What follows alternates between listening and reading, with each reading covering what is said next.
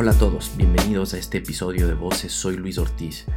Los estados están entre la espada y la pared, eh, sin tratamientos y sin vacuna y con la única carta de juego que es ordenar confinamientos. Mientras se alargan las órdenes de cuarentenas para poder frenar la velocidad de contagios, eh, la disyuntiva de o me enfermo con el COVID-19 o me muero de hambre toma más fuerza en Latinoamérica. Vale la pena recordar que Latinoamérica sigue siendo el continente más desigual eh, del planeta. Por tanto, hay una necesidad inmediata y que es, por un lado, reforzar los sistemas de salud para poder enfrentar la pandemia y por otro lado, canalizar recursos para que las personas se queden en casa. Estas son necesidades inmediatas. Ahora, ¿Cómo un país puede financiar semejantes gastos? Lo que estamos viendo es que para financiar estos gastos los países están recurriendo a los bancos centrales y están encendiendo las máquinas que imprimen dinero. Esto lo estamos viendo en países ricos, en Estados Unidos, en Europa y obviamente en países eh, latinoamericanos.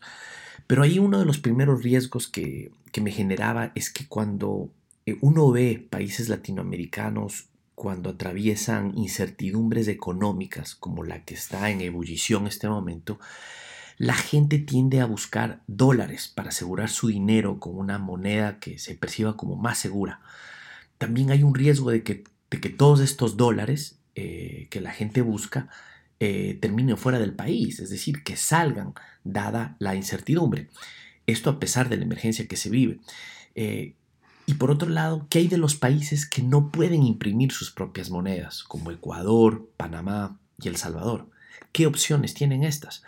En el episodio de hoy escuchamos de Eugenio Díaz Bonilla. Eugenio tiene más de 40 años de experiencia en trabajar en temas de desarrollo económico y pobreza en América Latina. Hoy es jefe del programa para América Latina del Instituto Internacional de Investigación sobre Políticas Alimentarias, IFPRI y es frecuente columnista del periódico argentino El Clarín. Hola Eugenio, ¿qué tal? Eh, gracias por tu tiempo, bienvenido. Muchas gracias Luis por invitarme a tu programa. ¿Cómo, ves tú de manera preliminar qué es lo, más preocupante que, estamos viendo en el plazo inmediato? En general, un panorama eh, muy eh, malo, sin ningún tipo de, de ponerle ningún mejora eh, que, una la vea en el corto plazo, em, esperando sobre todo ganar tiempo para resolver la parte de salud, o sea, terminar de descifrar bien el genoma del virus y cuáles son las vacunas. Eh, mientras tanto, asegurar que no haya un desborde de la capacidad sanitaria de nuestros países. Eh, pero a su vez todas las medidas que se necesitan para la parte sanitaria, como mucha gente ya lo ha señalado, tienen efectos muy negativos en la parte económica. Entonces, la, pregunta es, ¿qué, pueden hacer nuestros gobiernos? Bueno, ahí obviamente hay que tomar medidas eh, no convencionales en lo monetario y en lo fiscal. Eh, la, ¿A qué te refieres? Eh, sí, a eso voy a explicar no hay manera de... Primera cosa, en nuestros países que son eh, en muchos casos bimonetaristas, em, y después puedo hablar de los países que son que, tienen, que no tienen moneda, sino que dependen de, afuera, como el caso de Ecuador o de, o de Panamá. Pero aquellos que son bimonetaristas tienes que segmentar absolutamente el mercado de moneda local y el mercado de dólares. O sea, tiene que haber controles de, dólares, del manejo de dólares, porque el gobierno eh, los va a necesitar para emergencias, para importaciones necesarias, etc. Una vez que tienes segmentado, entonces a su vez puedes sí usar eh, la moneda local para eh, financiar por lo menos tres tipos de, actividades diferentes. Una es asegurar el costo del, Ministerio de Salud o equivalente de toda la respuesta, eh, que, asegurar que tienen todos los recursos que necesitan. Segundo, todos aquellos países de la región, y son muchos, que tienen eh, sistemas de seguridad de, redes de protección social, tipo las transferencias de dinero no condicionado, o sea, que, que ayudan a los más vulnerables, aquellos que realmente pueden ser más afectados por esta... Eh, ¿tú, ¿tú, te refieres a programas como Bolsa Familia, el programa Oportunidades, bonos de desarrollo, etcétera, ¿no? Correcto, eso tiene que ser este, reforzado y eso va a requerir impresión de parte del Banco Central en moneda local. Eh, tercero, lo que, los, aquellos que tengan programas de desempleo también van a tener que reforzarlo. Eh, también va a requerir financiamiento de del Banco Central, o sea, el déficit de los países, que en varios de los países desarrollados está subiendo a 10, 12, 14, 15%, es inevitable que nuestros países tengan que hacer algo similar. Y, no, y ese déficit no puede financiarse con endeudamiento, tiene que financiarse con, eh, con moneda local eh, generada por el Banco Central. ¿Por qué no el financiamiento eh, con deuda? porque es, enorme la cantidad de fondos que necesitas. Em, no, no, va a alcanzar, puedes a lo mejor tomar algo de deuda local, deuda internacional, muy difícil que la consigas o va a ser a precios muy elevados. Entonces, em, básicamente es lo que vas a tener que hacer lo que están haciendo Suecia, que casi hizo un paquete de 7% del PBI, o los Estados Unidos, que va a ser cerca del 10% del PBI y no lo están financiando con deuda, ¿no? Están financiándolo con, impresión. inclusive te refieres a países que, tienen, que tenían eh, acceso a, mercados de capital, como es el caso de Colombia. Inclusive ellos, ¿crees que tengan eh, un acceso limitado a deuda?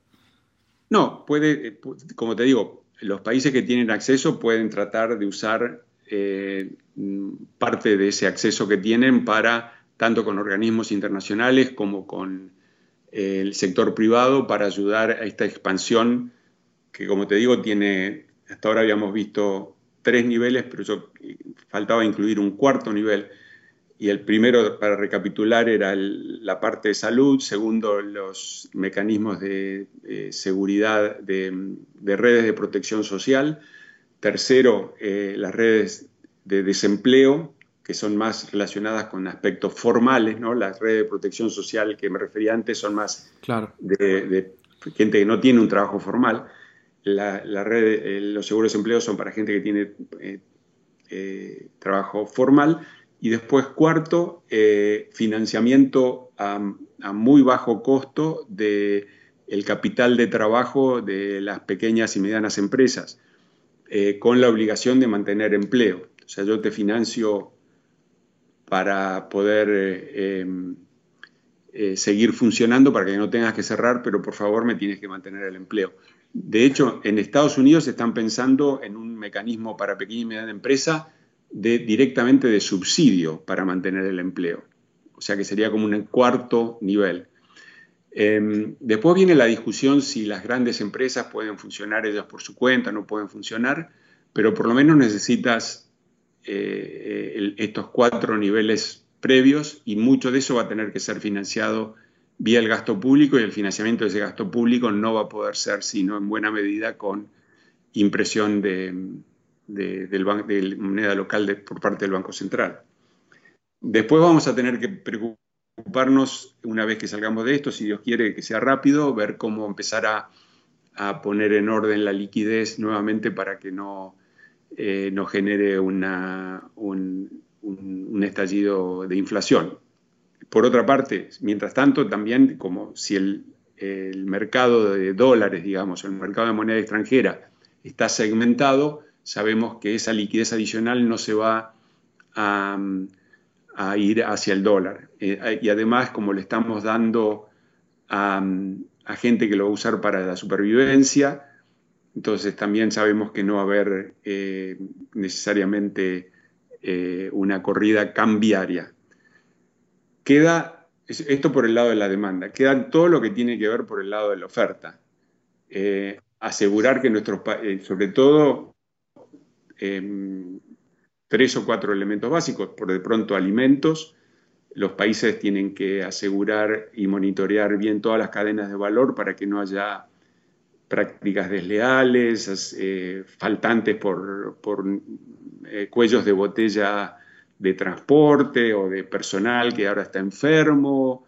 Em, en fin, tenés que, cada país tiene que monitorear las redes principales de alimentos que, estén funcionando adecuadamente, la de medicamentos y asegurar el tema de, transporte y de los servicios básicos públicos, ¿no? agua, electricidad, energía en general, comunicaciones.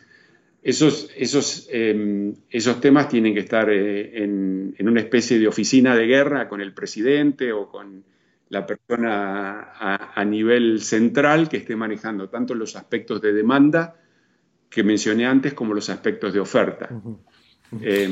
esto, va, esto, va, a requerir un cierto acuerdo entre las fuerzas políticas, que de por sí ya teníamos un ambiente casi que generalmente polarizado en Latinoamérica, ¿no? Sí, pero como sucede si somos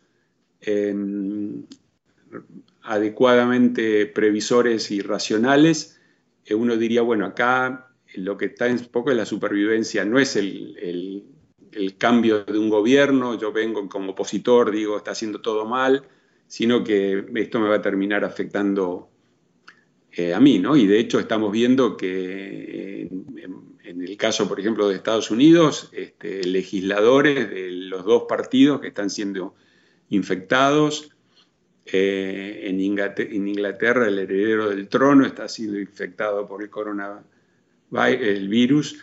Eh, o sea que, como alguien dijo, el virus este no, tiene partido, este le, va, a afectar a todos.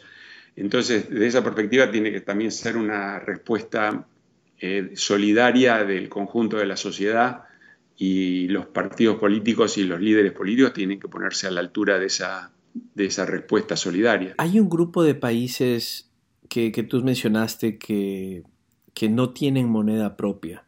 Me salta a la mente mi propio país. Tienes a Ecuador, ah, tienes a Panamá, tienes El Salvador.